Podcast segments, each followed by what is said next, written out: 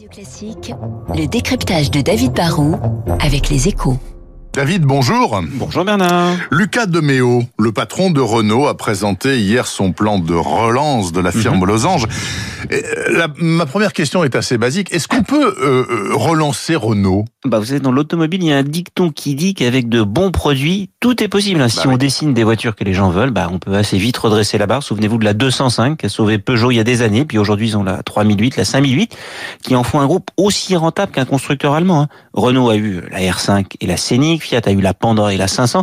Donc oui, on peut sauver Renault, mais pour ça, bah, il faut que la marque aux losanges refasse un peu plus envie. hein. Ils ont présenté hier une R5 électrique, car la nostalgie, c'est souvent un bon carburant. Et il faut se souvenir que la R5 a été la voiture la plus vendue en France quand même de 1974 à 1983. Ils vont aussi faire de Alpine une marque haut de gamme à part entière dans l'électrique. Bon, ils ont des atouts, mais franchement, le plus dur reste à faire. Quelles sont les difficultés que va devoir surmonter Renault? Bah déjà, faut faire plein de choses en même temps dans un contexte de crise qui complique la situation. hein. Il faut réduire les coûts dans les usines et les centres de conception, mais il faut dans le même temps préparer le lancement de 24 nouveaux modèles d'ici 5 ans. Et l'objectif, c'est de monter en gamme, hein, de faire plus de voitures plus grandes qui se vendent plus cher. Lucas Demeo a mis la barre assez haut. hein. Il veut augmenter le prix moyen de vente des voitures de 5000 euros d'ici 2023 et même de 7000 euros d'ici 2025.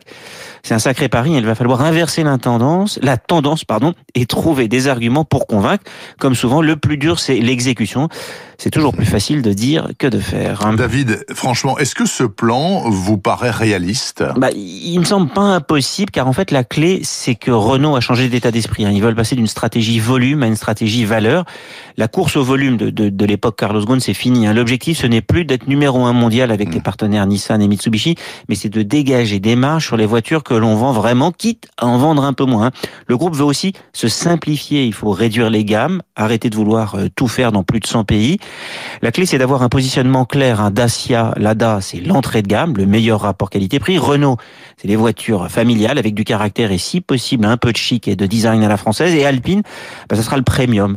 Le plan fixe des objectifs simples et précis et le groupe veut se donner un peu de temps. Luca De Meo ne promet pas que tout ira mieux demain.